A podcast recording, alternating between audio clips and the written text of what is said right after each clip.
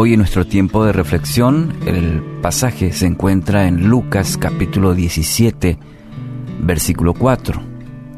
Dice la palabra, no importa si en un solo día te hace muchas maldades, si Él te pide perdón, perdónalo.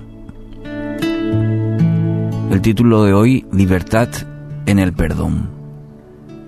Le han hecho un daño y todavía no ha perdonado. Entonces este mensaje es muy importante para usted.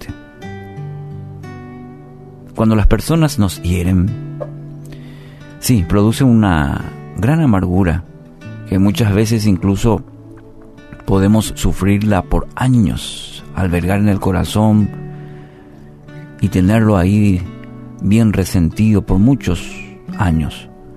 El resentimiento consume toda nuestra vida nos quita vigor, nos quita el gozo, la paz, y se vuelve un terreno muy fértil para el enemigo, para Satanás, que constantemente siembra en nuestra mente pensamientos como, mira todo el daño que te causaron.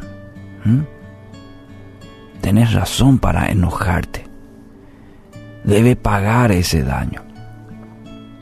Pensamientos como estos que van minando nuestro corazón y nuestra mente y muchas veces reaccionamos de acuerdo a estos pensamientos. Y mientras permitas que estos pensamientos y acciones eh, aniden en tu mente, en tu corazón, en tu vida, te vas a hundir cada vez más. La palabra lo afirma así una y otra vez. Dios quiere sacarte ese enorme peso que no te permite vivir una verdadera libertad. Por eso, en este episodio, le ordena que perdone siempre. Si Él te pide perdón, perdónalo. No abrigues resentimiento, no guardes. El Señor nos, nos ayuda a que realmente experimentemos una verdadera libertad.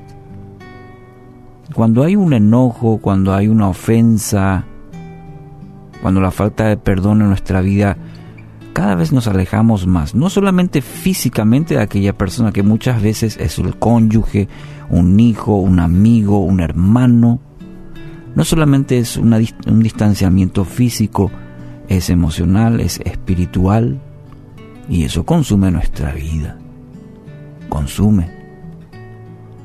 Entonces Dios quiere sacar, sacarte ese peso enorme. Reteniendo el perdón no estás castigando al ofensor, te castigas a vos mismo, porque esta actitud te lastima a vos, porque te vuelves prisionero por falta de perdón. Entonces, ya no estés guardando rencor con alguna persona cercana o lejana, haya acontecido hace mucho o poco tiempo, soltar las cadenas del resentimiento o de la ira que te atan, no te permiten vivir la plenitud que Cristo te ofrece. Perdonar y encontrar la libertad que tanto anhelas. Viene a mi mente aquel episodio tan importante en el, en el ministerio de Jesús, cuando colgado de la cruz, cuando la habían escupido, vituperado, burlándose de él, en aquella cruz del Calvario nos mostró el camino del perdón, de los beneficios del perdón al decir, Señor, perdónalos, perdónalos. Eh, no saben lo que hacen. Y uno en su humanidad dice, ¿cómo puede ser? Es que Cristo en nuestra propia fuerza es imposible, cuando nos han causado daño, cuando nos han ofendido. Pero cuando vamos al Padre, Él nos da la fuerza, Él nos da la salida.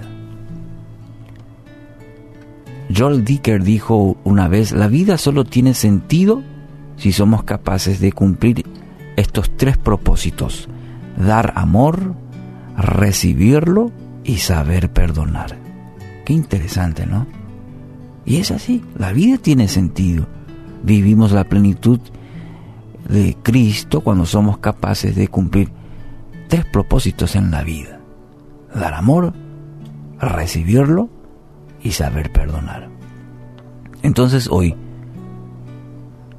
tu vida puede tener una maravillosa experiencia que es el perdón, es el libre, de hallar la libertad, tomando la decisión ahorita, ahora mismo, de perdonar.